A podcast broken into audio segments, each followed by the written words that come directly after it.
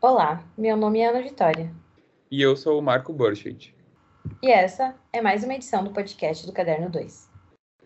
Hoje vamos ter o quarto episódio do Caderno Autoral, um espaço de conversa e divulgação de produções artísticas dos estudantes da URGS.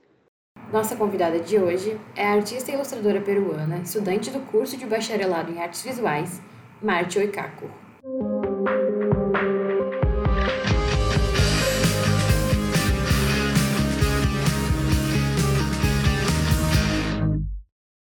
Bem-vinda, Marte. Prazer estar aqui com a gente e descobrir um pouquinho mais do seu trabalho. Oi, Marte. Muito prazer. Oi. É um prazer estar aqui com vocês. Um, já me disseram que vão cortar, mas talvez não dê, enfim, para cortar todos os latidos, então eu já peço desculpa adiantado por isso. Um, eu faço bacharelado em artes visuais ali na URGS. Bom, aqui na URGS. E eu trabalho com ilustração, principalmente. Uh, nesse exato momento, eu estou trabalhando com a ilustração de dois livros que eu não sei quando vão ser lançados algum dia, quem sabe. E um, ai, eu acho que a Catinga vai começar a chorar. Desculpa. Mas e no geral, assim, eu tento experimentar bastante, mas no fim do dia, sem um ateliê de cerâmica para trabalhar, que era o meu outro grande campo assim de trabalho, que era na cerâmica, eu realmente acabei ficando durante a pandemia mais com a ilustração e, e aquarela, basicamente. É, a pandemia virou a vida de todo mundo de cabeça para baixo. Mas uh, quando que surgiu o teu interesse pelas artes, assim, é uma coisa desde pequenininha? E como tu decidiu que tu queria cursar isso? Uh, foi desde pequena. Assim, eu... A mim, assim, eu fui uma criança muito sensível a coisas visuais, a cores. Tinha muitos filmes e muitos desenhos que eu não gostava por nenhum motivo em particular, além de eu achar feio eu era muito neurótica, assim, com estética, com padrões de cores, com esse tipo de coisa. E eu estudar artes foi uma coisa que demorou muitos anos, assim. Eu tentei arquitetura primeiro, depois eu tentei história.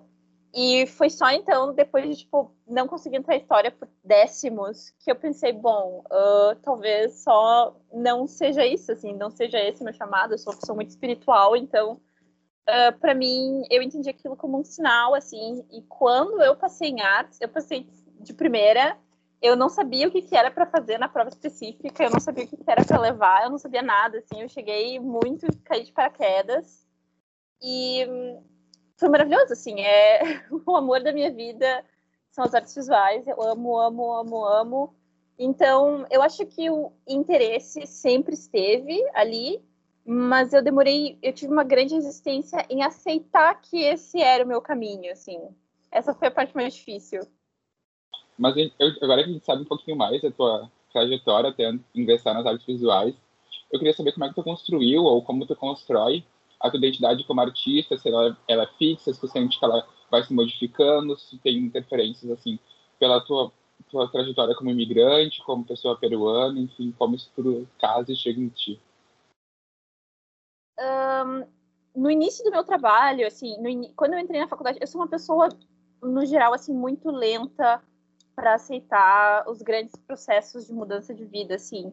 Eu, a minha mãe disse que eu demorei muito tempo a querer sair da infância e a, a adolescência eu acho que é difícil para todo mundo, mas entrar na faculdade e entender o meu papel, o que, que eu estava fazendo ali, porque por mais que tivesse sido quase um chamado espiritual, entender o que estava acontecendo e o que, que eu estava fazendo ali foi uma coisa que demorou um pouco, assim.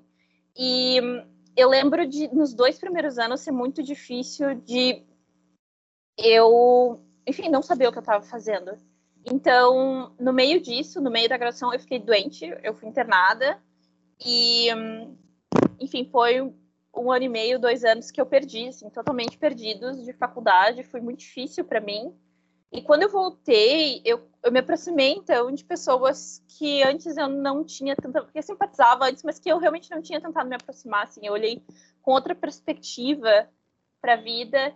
E numa dessas crises de criatividade e tudo mais, eu conversei com um amigo muito querido, Cauê Neri, que também era aluno do Lida URGS, e é um artista plástico perfeito, assim, tudo que ele faz é maravilhoso. E eu mostrei meu caderno para ele. Eu disse: Eu tô tendo esse problema, essa crise terrível. Eu não sei o que fazer. Tudo que eu faço é uma... um cocô terrível. E aí, uh, ele olhou, uh, olhando meu caderno, ele disse que via muito da minha identidade assim nos trabalhos. E mesmo não intencionalmente, ele via as cores do meu povo, ele via as imagens do meu povo, os mitos do meu povo. Ele via essa parte de mim surgindo dentro do meu trabalho sutilmente, assim, mesmo que eu tratasse de temas de cultura pop e tal. E aquilo me marcou muito, assim, eu fui para casa muito impressionada e eu sentei e, e, comecei a refletir sobre o que, que eu realmente pretendia fazer como artista plástica, qual era o meu, o meu legado, entre aspas. E eu, e eu pensei que eu queria começar a falar sobre, enfim, a minha cultura, né, sobre uma coisa que ainda não é muito uh, falado aqui no Brasil, especialmente aqui no sul do Brasil, assim, é, é uma coisa meio misteriosa ainda, assim, e não só no aspecto de ah, lá, Inca, sabe? Tipo, tá, todo mundo sabe disso, né? Mas realmente da cultura andina hoje. Então, hoje em dia, o que eu tento no meu trabalho pessoal é, é inserir uh, as minhas tradições, ou a minha cultura, ou a minha religião de uma maneira não esperada.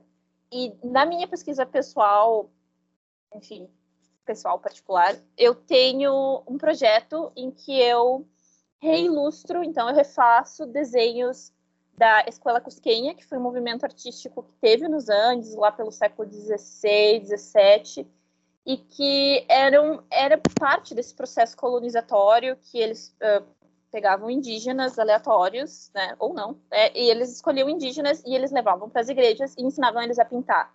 E eles ensinavam eles a pintar uh, fazendo eles pintarem santos. Então eles tinham que pintar imagens de santos, de anjos, de Jesus Cristo.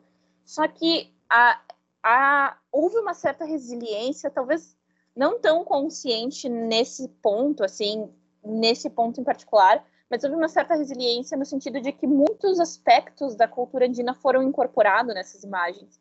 Então hoje tu olha para elas e tu vê muito das cores andinas nela, tu vê até algumas coisas sincréticas assim, porque hoje a religião no Peru, ela não é mais 100% uh, enfim, da tradição andina, mas ela também não é 100% cristã, ela é alguma coisa assim nebulosa que existe no meio termo, e o meu trabalho hoje, a minha pesquisa pessoal, é tentar, então, re, re, fazer uma releitura dessas imagens como se fosse o oposto. Então, como se não fosse a Igreja Católica invadindo as nossas, uh, o nosso imaginário, mas sim o nosso imaginário invadindo a Igreja Católica. Então, são, são composições que têm toda essa estrutura. Uh, das imagens cristãs do século XVII, mas retratando uh, mitos andinos, deuses andinos. E, enfim, essa é a coisa que eu mais anseio em fazer. Assim, eu realmente não tenho tido muito tempo para me dedicar para isso, mas esse é o meu maior projeto, assim, atualmente, e é isso. Muito legal, eu não, eu não fazia ideia, assim, mesmo te acompanhando, eu não, não fazia ideia disso e achei muito, muito legal. Eu não sei, tu se tu chega a postar essas é, ou tu tá, como tu disse que era uma coisa pessoal, tu tá guardando para ti para depois? Uh, no, no ano passado, quando teve a palavra nominável Inktober, que a gente não pode mais falar, um, eu decidi fazer meu próprio desafio nominável, que é inominável, e aí eu estabeleci então uma lista de temas que eu mesma, enfim, tinha relação com o meu trabalho. E nesses temas eu pretendi então seguir essa lógica assim de uh, recanonizar essas mitologias, só que isso me manda muito tempo e muito esforço. Então eu fiz uns poucos e eles não foram exatamente nesse estilo mais carregado de, enfim, sacro, mas ainda tinha essa, essa esse sentido, assim, eu acho que foi, foi o começo, assim, dessa ideia para mim, eu não sabia muito bem como eu ia é, pôr em prática, mas, uh, enfim, o, o, mais próximo que teve foi uma pintura que eu refiz, na real, eu tenho uma versão no Caderno Solta e eu tenho uma versão para o Desafio Nominável, que era de Jesus Cristo vestido de imperador inca. E eu quero refazer essa imagem depois maior e já com todos os ícones e com toda a simbologia correspondente. Mas é uma ideia que sempre me fascinou, assim, porque uh, o Inca, o imperador Inca, ele era um homem designado, ele era o filho do Sol. E Deus, o Deus cristão, muitas vezes ele era referenciado como Sol.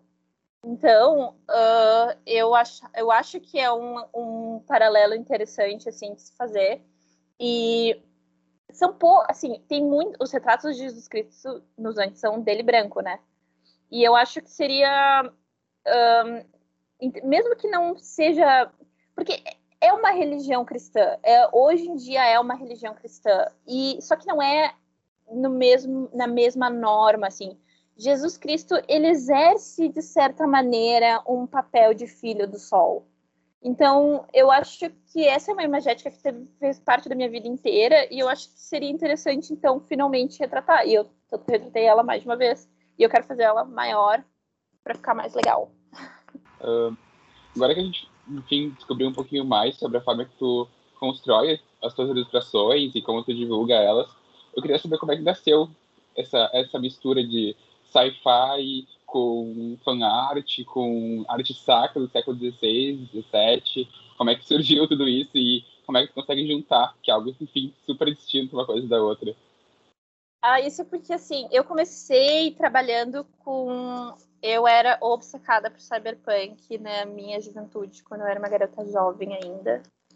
E eu lia muita ficção científica, cyberpunk era minha vida, eu tenho vários livros aqui, inclusive. E em algum momento, eu acho que isso é um processo natural, especialmente para pessoa, enfim, étnica, racializada, que está entrando nesse mundo, é pensar, tá, mas eu não estou me vendo, né? Um, a ficção científica, ela é muito racista, tradicionalmente, e ela sempre apresenta povos indígenas indiretamente de uma maneira meio, meio questionável, assim, meio bizarra. E aí uh, eu enfim, eventualmente eu reparei nisso e eu comecei a procurar, então, uma representação em que eu me visse. E comecei a procurar artistas que, que preenchessem esse, essa lacuna para mim. E eu não achei. Eu não achei nenhum artista que falasse explicitamente de povos nativos ou andinos, que seja, dentro desses contextos. E eu pensei que talvez eu poderia contribuir e eu tentei por um tempo, assim, uh, produzir esse tipo de material. Meus trabalhos mais antigos são bem focados em ficção científica, uh, muito mais do que hoje em dia. Hoje em dia eu dei uma afastada, assim. Mas é, eu procurei isso realmente, assim. Só que o lance da ficção científica, do, do desenho de cyberpunk, na real, é que hoje existem grandes nomes trabalhando com isso, grandes artistas trabalhando com isso, e todo mundo quer fazer igual a eles. E isso me ranço, porque eu não quero fazer igual a todo mundo. Mas eu também não sabia como pensar numa maneira nova de fazer isso. Então eu simplesmente aceitei que é um trabalho para ou outra pessoa ou para Marcela do futuro. E uh, eu nunca realmente abandonei a ideia da ficção científica. Eu ainda sou muito apaixonada por ficção científica. Eu tô meio chateada agora por causa de Star Wars, mas vai passar. E até lá, eu tenho certeza que eu vou voltar a essa temática. É realmente só mais uma questão de tempo do que vontade. É muito legal que, assim, a gente tem mais ou menos umas... A gente tem umas perguntas, assim, né, pra gente se guiando. e tu responde perguntas que a gente não fez enquanto tu fala. Isso é, isso é muito bom, isso é, torna a conversa muito fluida. Por exemplo, tinha uma pergunta aqui, que é se tu sentir necessidade de quebrar bloqueios das pessoas, estereótipos das pessoas com as, as temáticas que tu representa. Tu mesma já falou, né, que tu foi procurar representação de sci-fi em que povos nativos, pessoas indígenas fossem representadas de uma forma que não fosse essa mesma forma que todo mundo representa, que não fosse uma parada duvidosa e preconceituosa, e, e tu não achou. E... É, é pra não ser injusto, assim, pra, pra não ser injusto de que eu não achei nada, eu achei depois. Porque, assim, tem outra grande barreira no mundo da ficção científica para uma pessoa no hemisfério sul, que é o idioma. Eu leio em inglês, então, para mim, isso não é realmente. Uh, uma grande barreira, mas eu sempre penso o quão acessível isso vai ser, assim, nessa questão. E eu achei uma coletânea de contos escritos por jovens indígenas dos Estados Unidos sobre ficção científica, mas em dólar. Então, isso é uma coisa que eu estou me programando para comprar em algum momento, mas até lá, sei lá, né? E o que tem muito, muito, muito, muito autor de ficção científica interessante hoje são pessoas de origem asiática ou realmente asiáticos que estão produzindo, enfim, textos e livros e histórias fantásticas, assim, que é com outra perspectiva e que vale muito a pena, mas eu ainda estou ansiosa para ver, então, a juventude brasileira nativa da América do Sul falando sobre isso. Eu vou fazer muitos fanarts, com certeza. Show, show. É, realmente, com o dólar a seis reais é, é um pouquinho complicado adquirir esse tipo de coisa. E um, a gente né, conversou sobre as, algumas inspirações, assim, que, que são é, a, arte sacra, o sci-fi e tudo mais. E tu tem, assim, nomes, sei lá, filmes, artistas específicos que tu consegue citar que são uma grande influência para ti? Tem, tem, mas a minha memória é muito ruim, então não. Um, não o caso da escola Cusquem, assim, como período, não tem, eles não assinavam. Isso era uma, uma característica, assim. Só tem um cara que assinava, assim, que se tornou o cara mais importante, porque é o único cara que assinava e que sabem quem é, e que eu não lembro o nome dele agora. Eu teria que olhar nas minhas anotações. E, mas fora isso, assim, a real é que tem, tem alguns, assim, tem uma menina de da Centro-América, é um país da Centro-América, a Sônia Lazo, que ela faz. É um trabalho bem gráfico, assim, de um, coisas, caveirinhas. São, é, são, coisas da cultura local, assim, mas que ela representa de uma maneira pop, assim. Eu gosto muito do trabalho dela. E tem outro cara que eu também não lembro o nome, porque a memória é muito ruim, mas que ele faz. Eu eu posso anotar e passar por escrito depois, porque eu tenho ele salvo, só eu não lembro dos nomes. E esse cara, ele faz releituras, então, de murais astecas. E ele faz releituras, então, num traço mais contemporâneo, assim. Ele, ele se usa de referência para as poses, assim, uma coisa muito doida. E o trabalho é fora de série, assim. O trabalho do cara é fora de série. Não é uma coisa que eu faria, assim, tão literalmente como ele faz, mas é assim, é uma referência para mim assim, pensar que hoje existem artistas que estão refazendo é, fazendo essa tradução assim. Eu acho que muito do que a gente pensa de arte pré-colombiana é uma questão mais de tradução, ser um mediador desse, desse mundo, desse universo misterioso, do que realmente uh, só falar sobre isso. Eu falo sobre isso quando é possível, assim, e eu sempre uso uma hashtag quando eu vejo alguma coisa que está em algum museu fora do país de origem, e eu sempre falo sobre ser roubado, porque é roubado. E mas no fim do dia eu acho que o papel da juventude artística nativa é isso, assim, fazer essa tradução de universos, essa mediação de universos.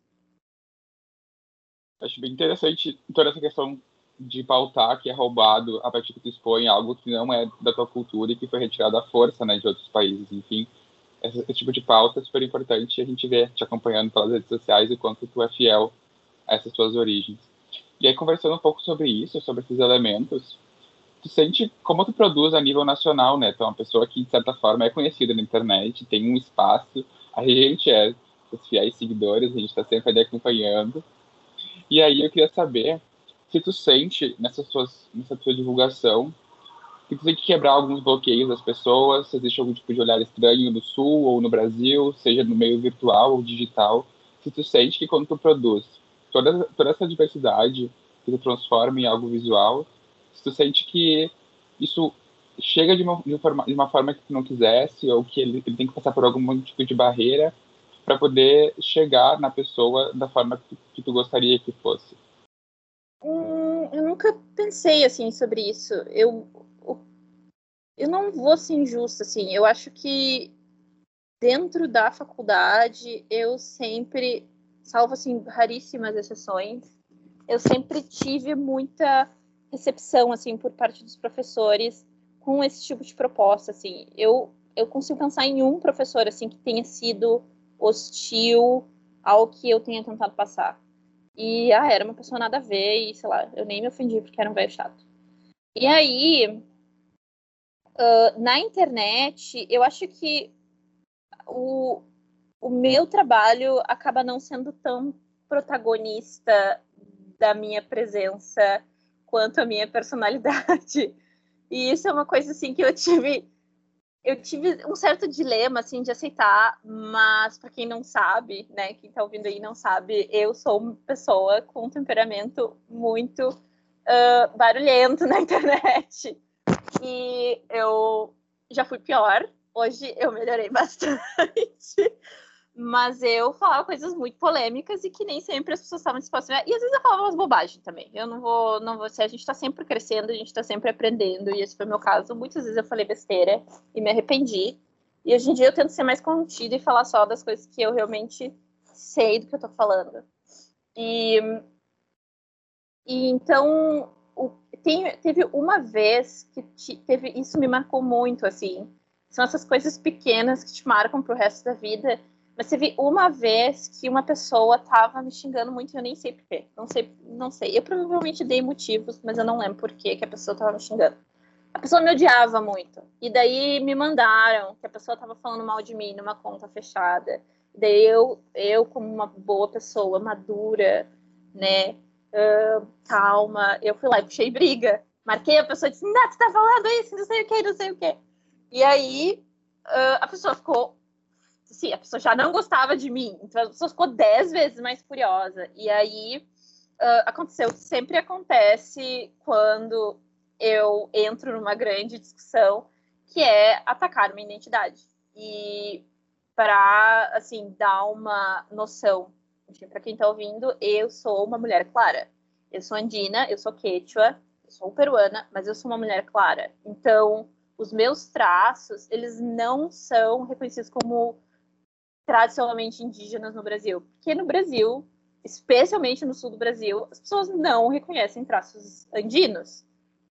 Tudo bem, sabe? Eu não, eu não vou ficar chegando nos lugares com o meu chale e a minha poeira e dizer, galera, uh, agora eu quero cotas, nem nada disso. Eu nunca, nunca faria isso, assim. Eu, eu entendo que por ter a pele mais clara, eu, enfim, eu tenho privilégios e o fato de desse reconhecimento não ser imediato, eu, eu entendo isso, assim, eu não sou estúpida, tão estúpida. A questão é que existem uh, fatores uh, sociais, socioculturais, principalmente, com relação à minha religião, as minhas práticas, aos meus feriados, uh, as minhas tradições familiares, a minha culinária, a todos esses aspectos que sim, é muito mais sutil, é muito mais carregado de nuances, mas que me afetam. Me afetam, mesmo que eu entenda que não é exatamente a mesma coisa que uma pessoa que entra numa loja e é seguida pelo segurança, eu não passo por isso e eu nunca disse que eu passo por qualquer coisa semelhante. Isso seria um absurdo. Mas existem certos tipos de discriminação que eu, por ser andina, por ser quechua, por ser imigrante, tudo isso acaba, de certa maneira, me afetando. Enfim, esses são os impactos que eu sinto em alguns pontos, em outros não, e é assim que é a vida. E aí, apesar de tudo isso, sempre eu tentar deixar o mais uh, nítido assim possível. Quando acontece, aconteciam, que graças a Deus faz, faz muito tempo que eu não entro em barraco na internet, mas quando acontecia, eu a primeira coisa que me tiravam era a identidade. Essa era a primeira coisa que me negavam. Então, as pessoas. E é sempre o mesmo padrão. As pessoas entram no meu Instagram, descem para fotos de 10 mil anos atrás, em que eu tô com a cara estourada no sol e dizem, ai, ah, essa daqui é andina, essa daqui não é indígena nem no país dela. E aí uma pessoa que nunca foi no Peru, não conhece nada. E esse tipo de coisa. Então, para mim, assim, o maior impacto que eu tive, o maior impacto negativo que eu tive da internet, eu acho que foi nisso, assim. Eu não posso ser injusta de dizer que foi gratuito, porque uh, eu era muito hostil desnecessariamente, assim, vivendo e aprendendo. E o Twitter é um lugar extremamente tóxico em vários níveis e eu alimentava isso. Então, isso não justifica a xenofobia, mas um, a gente tem que saber onde a gente está se metendo. E eu relativamente, eu não era inocente nesse aspecto.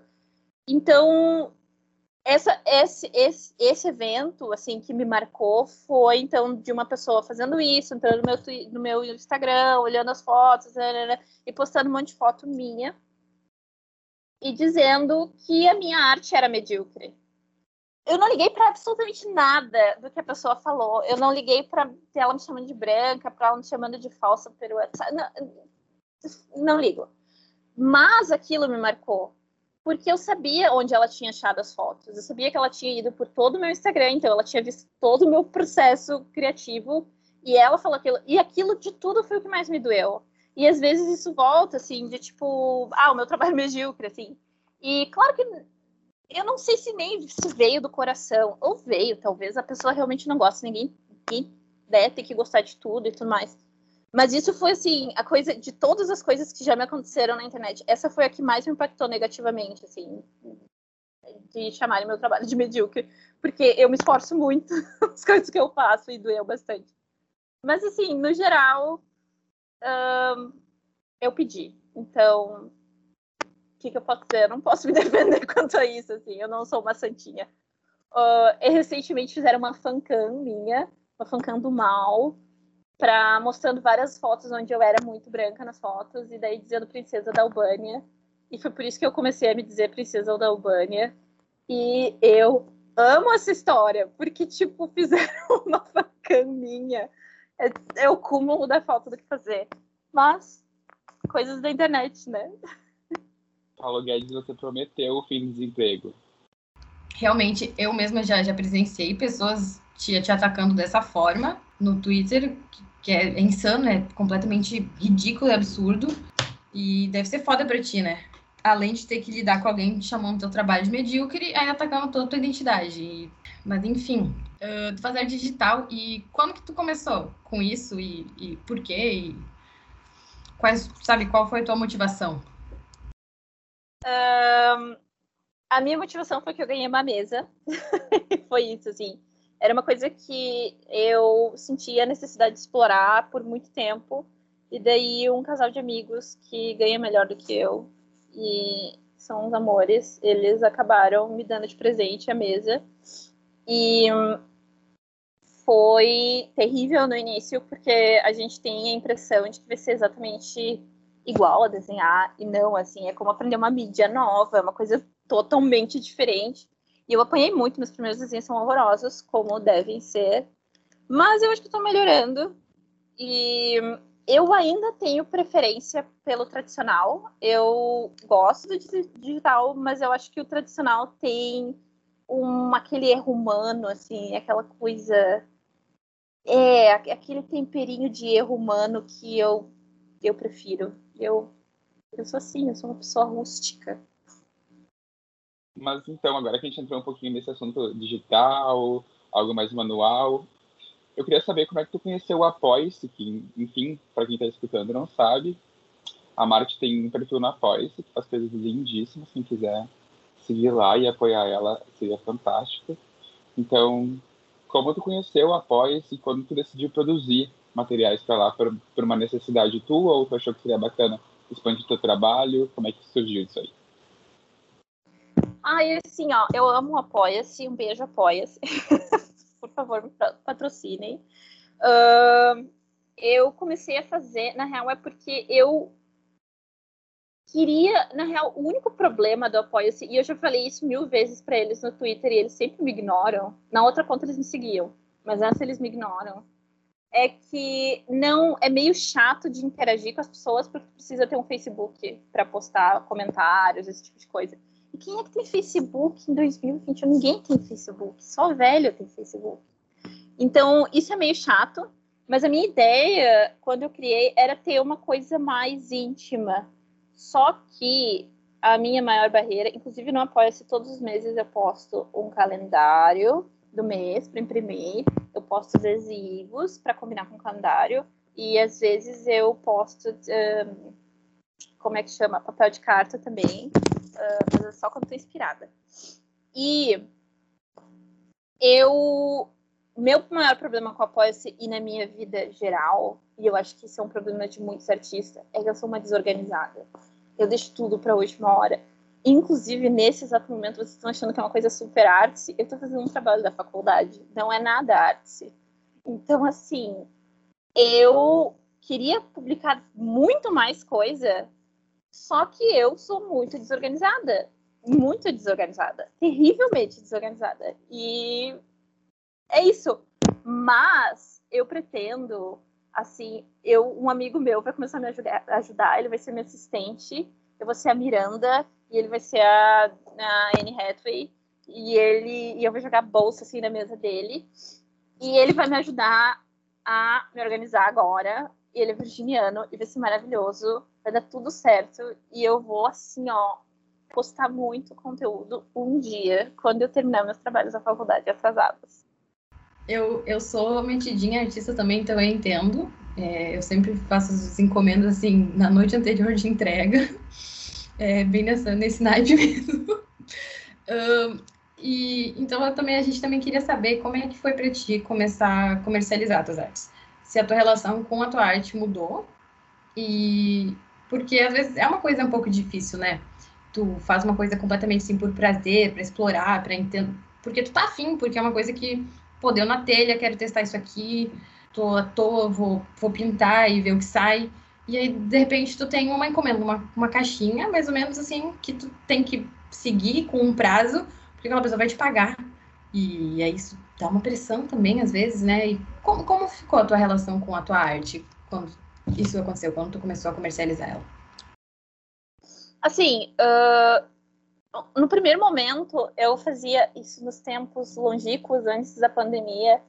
Eu e uma amiga que também estuda no IA, Luísa Crepaldi, ela também faz artes ali no IA, e a gente ia para feiras, assim, feiras de coisas aleatórias, assim, e vendia o nosso trabalho lá. A gente montava uma banquinha e vendia o nosso trabalho lá na cara dura, assim, colocava num porta-retrato. e é isso aí, e mostrava lá. E a gente vendia coisas, assim, e claro, não era um público que estava lá para encarar aquilo como uma peça de arte, assim. A gente fazia de uma maneira meio até inexperiente, assim. Era tudo para ver como é que era, para fazer dinheiro e era isso aí. Então, nesse ponto, assim, eu não era muito apegada ao meu trabalho, porque eu não produzia nada que eu pensasse, nossa, esse, esse aqui, esse, esse tem uma... Não, era tudo experimental para mim, eu queria tentar tudo, eu queria testar tudo. Só que depois de um tempo, eu passei dessa fase e eu comecei a fazer trabalhos uh, mais densos, assim, em temática e até em composição, assim. E o que mais me frustrou, assim, que foi o divisor de águas para mim nessa relação, foi um trabalho que eu não tenho foto dele inteiro, porque eu sou um jegue. E ele é ele era da época do cyberpunk em que eu eu desenhei, ilustrei um, um conto, uma crença, Ya, Yana, eu nunca consigo falar o nome dessa etnia, Yanawa, sei lá, enfim, eu vou, eu vou conseguir até o fim, eu juro, até o fim. Eu nunca consigo, é muito difícil o fonema, aparentemente. E eles têm esse, esse mito sobre a morte, uh, sobre um. Eu não lembro os detalhes mais, mas ah, era uma coisa sensacional, assim, sobre um encontro no, no limite da morte. Ah, que tu recebia, antes de morrer, tu recebia, num sonho, tu recebia um aviso de qual ia ser a razão da tua morte. Às vezes, isso podia acontecer. E daí o desenho tinha uma narrativa, então, de que era uma menina vivendo duas vidas, uma vida super no futuro, cyberpunk, e uma vida, enfim, hoje, no presente, e numa aldeia, numa comunidade. E daí era o passado dela, então, mostrando para ela um, um, uma serpente que ia ser a serpente que ia envenenar ela. Isso num sonho que iria envenenar ela. E aí no futuro era a moça, então, uh, com uma perna assim, uh, uma prótese, tipo estileira cyberpunk e tudo mais, mas era a mesma moça e ela com segurando o gavião que era o predador dessa cobra. Então tinha toda uma narrativa assim dentro do, do desenho e que eu tinha que explicar e eu tinha que pronunciar o nome da etnia e eu não conseguia desde então, anos, mas eu já não conseguia. E aí uh, eu vendi esse desenho sem tirar foto porque eu achei ele feio na época, por algum motivo. E hoje em dia eu me arrependo muito, assim, e aquilo foi muito divisor de águas para mim sobre como eu encarava o meu próprio trabalho, assim, de como eu olhava com um certo desdém, assim, para ele, de tipo, ah, tudo é descartável, ah, tudo, tudo pode ir. E a partir daquele momento eu comecei a olhar mais para o meu trabalho como, como algo contínuo, assim, um processo contínuo e que de enfim, de várias etapas e que era importante então eu registrar tudo isso e que todas elas tinham o seu valor, mesmo que naquele momento eu não conseguisse enxergar assim. Mas essa foi, foi a, a maior uh... é, foi a maior diferença assim para mim, foi mais uma coisa interna do que realmente alguma dificuldade de vender. Eu sempre fui muito desapegada assim, é, com tudo. Então, não foi difícil. Essa pessoa, para quem tu vendeu, foi numa, numa feira, assim, que tu não sabe quem que é a pessoa? Puta que pariu. Puta Sim, que foi um cara aleatório, assim. Foi tipo 250 reais. Foi, foi uma coisa assim. E daí, quando eu empacotei, assim, eu nem. Eu não tava nem aí. Assim, ah, que legal, 250 reais. E daí eu vi pra um cara que não era nem daqui do sul. Era um cara que tava visitando, assim. Ele era de algum lugar mais para cima, que eu não sei. Mais para cima. E aí ele comprou, assim, então ele tá aí, em algum lugar do Brasil, com esse desenho. Que bom que ele gostou, que bom que ele viu com um olhar que eu não era capaz de ver na época. Mas agora que a gente está falando um pouquinho mais sobre a tua arte e os teus processos, inclusive está passando por ele agora, né? Está realizando uma arte aqui ao vivo. Eu queria saber como é que é o teu processo criativo. Se tu tem algum ritual assim específico para começar a produzir eles, tu geralmente faz as coisas mais no improviso ou se tu segue um roteiro, um esquema que tu já pensou antes de produzir? Como é que acontece tudo isso na hora de pôr em prática? Eu sou muito lenta, na verdade. Eu demoro muito tempo, assim, para produzir alguma coisa. Eu tenho temas recorrentes, assim, meus temas guarda-chuva, que são algum, algumas coisas que eu sempre desenho na hora, assim, do aperto, assim, que eu tenho que desenhar. Geralmente são Sagrado Coração, mãos segurando, sei lá, espadas, esse tipo de coisa, esse tipo de baboseira cristã. Eu sempre faço releituras disso.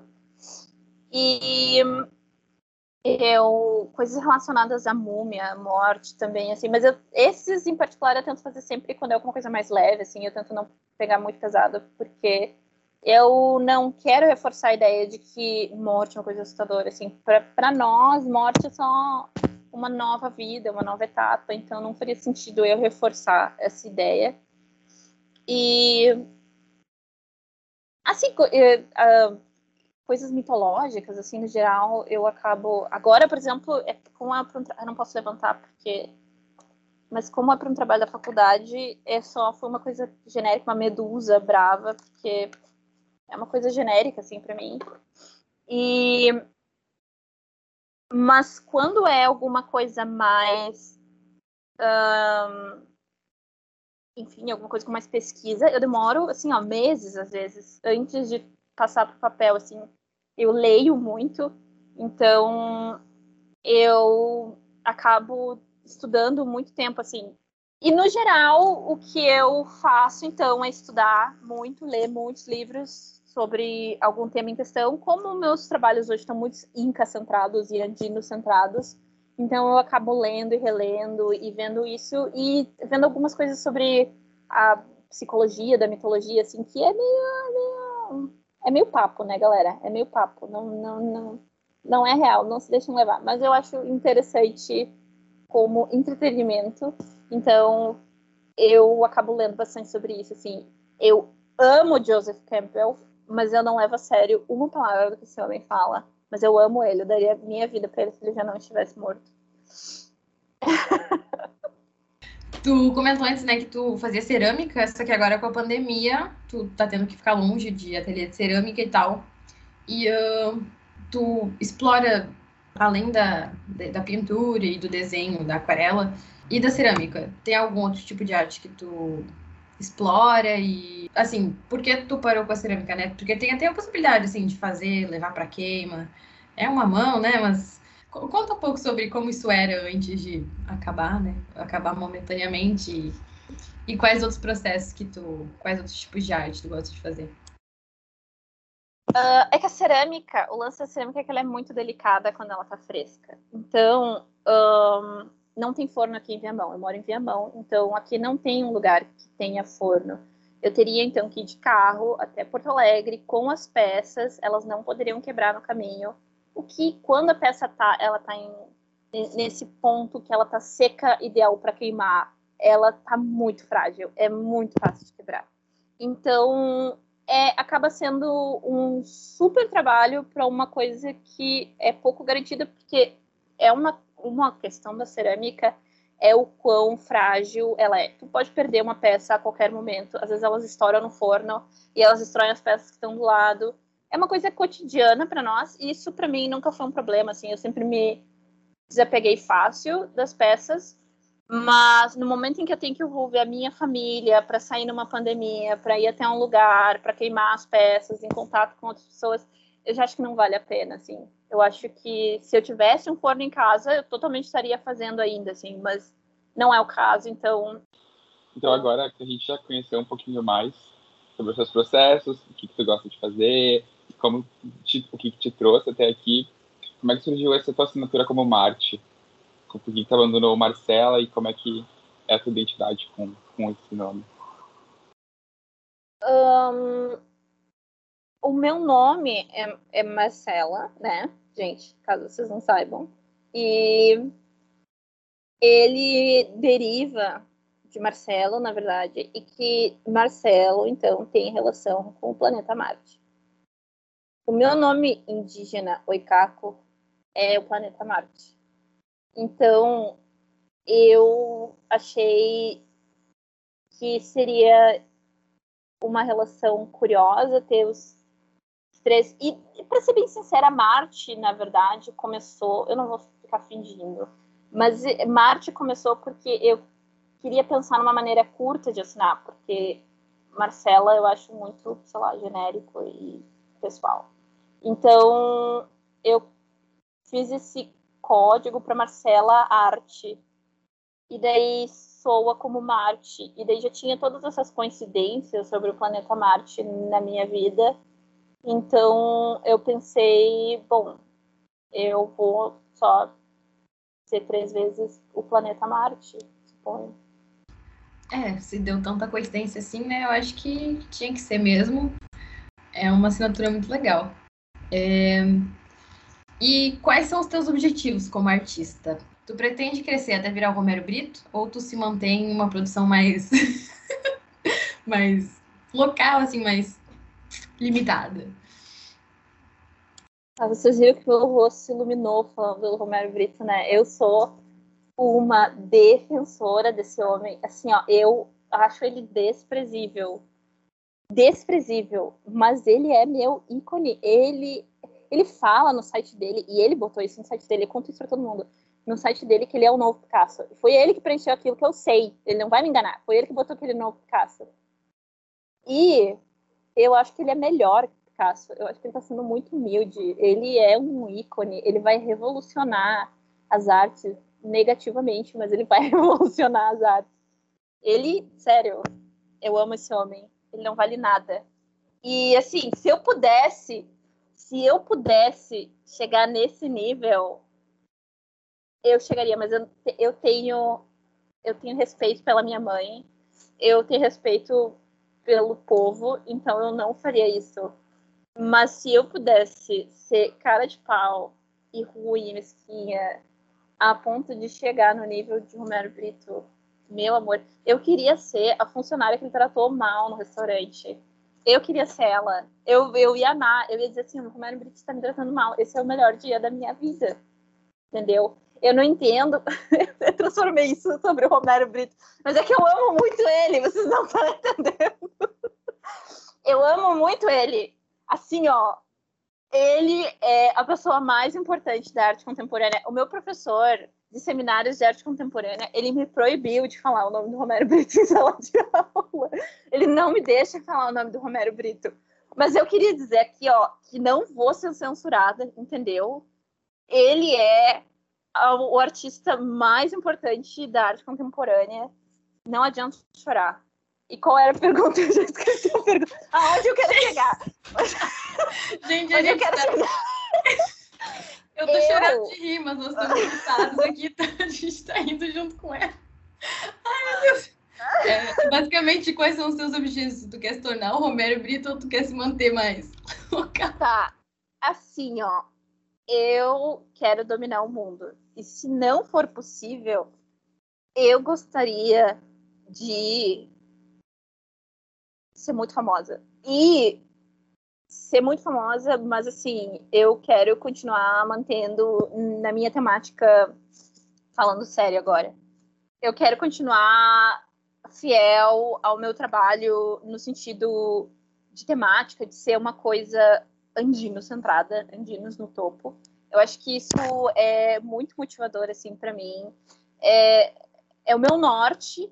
Eu sinto que essa é a minha missão de vida, assim, tratar sobre a minha cultura em todos os aspectos da minha vida, da mesma forma que eu tive esse chamado para as artes visuais, eu sinto que é, essa, é esse meu caminho, assim, natural para seguir, e é isso que eu estudo, é isso que eu pesquiso, é para isso, assim, e eu gostaria muito de também andar pela pesquisa. Eu gosto muito de pesquisa, eu gosto muito de ler, eu gosto muito de ler referências bibliográficas. Eu não gosto da EBNT, mas eu acho que ninguém gosta da EBNT, então uh, isso não é realmente uma barreira.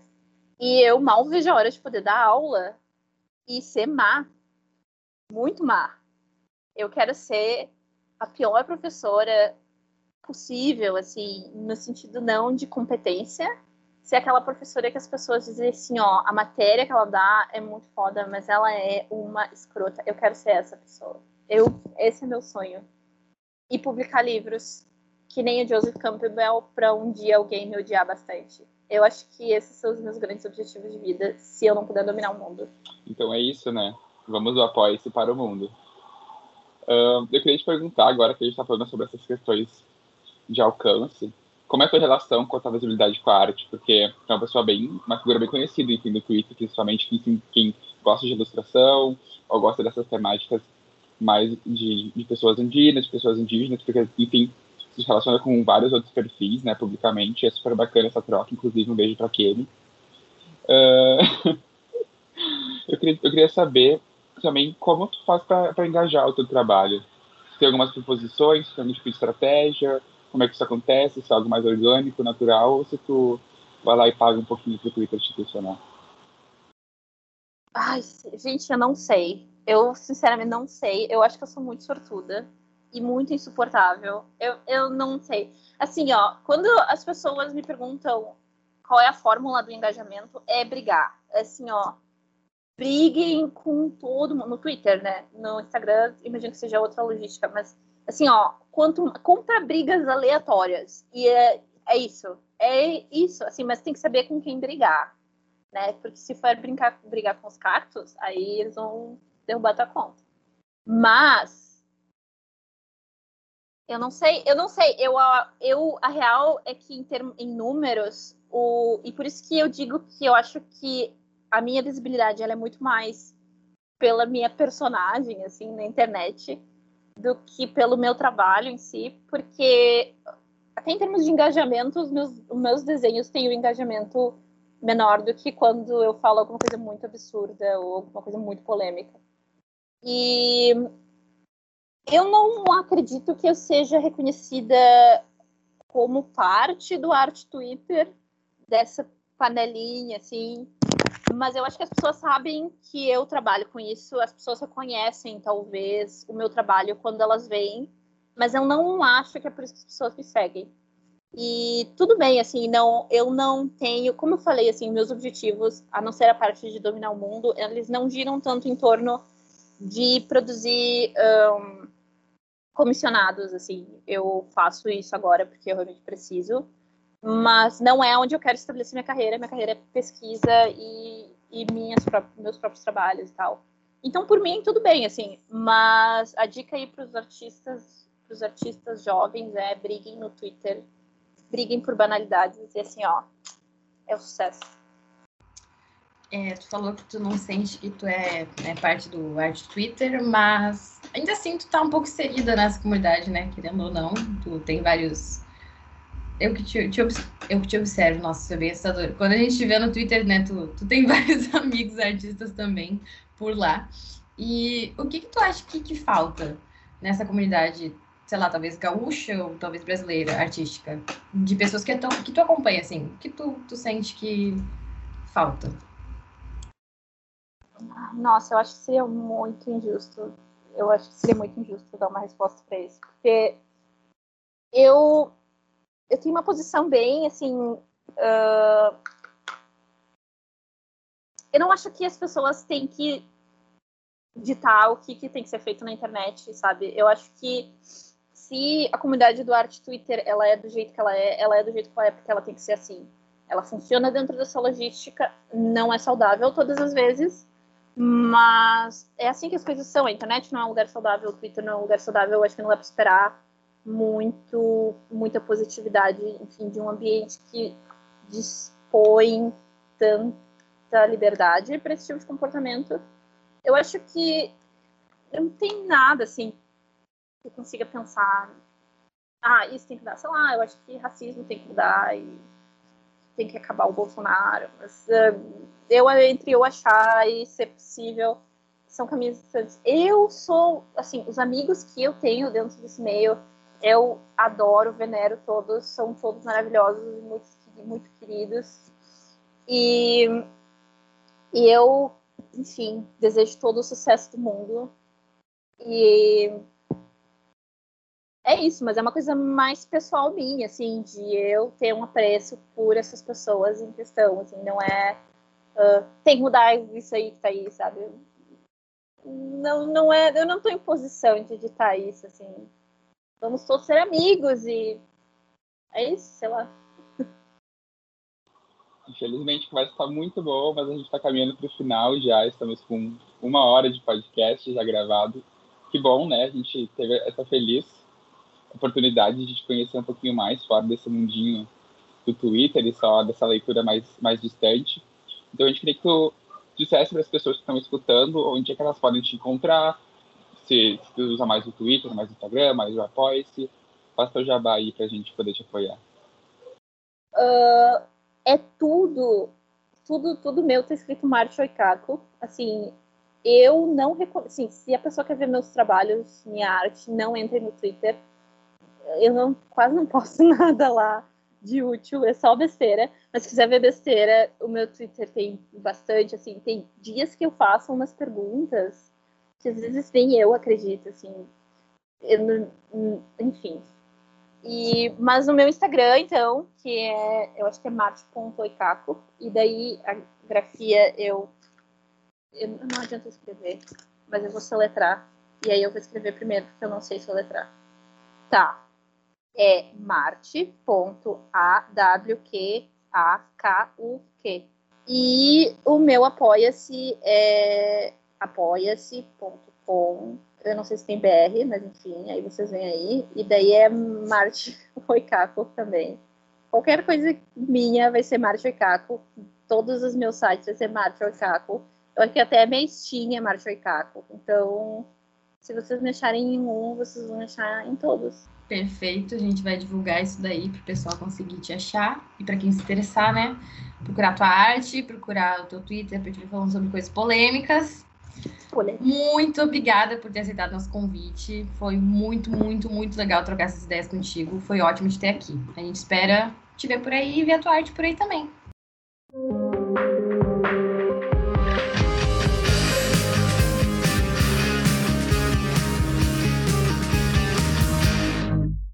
E este foi o episódio de hoje do Caderno Autoral, um projeto do Caderno 2. Nos siga nas redes sociais. Estamos ativos no Facebook, Instagram e Twitter. Leia nossos textos disponíveis no Medium. A edição desse podcast foi feita por Ana Victoria Bagatini e roteirizado por Ana Victoria Bagatini, Daniel Correia da Silva e Marco Borchet. Trilha sonora original por Arthur Last e Adriano Quadros. Muito obrigado pela sua audiência e até semana que vem.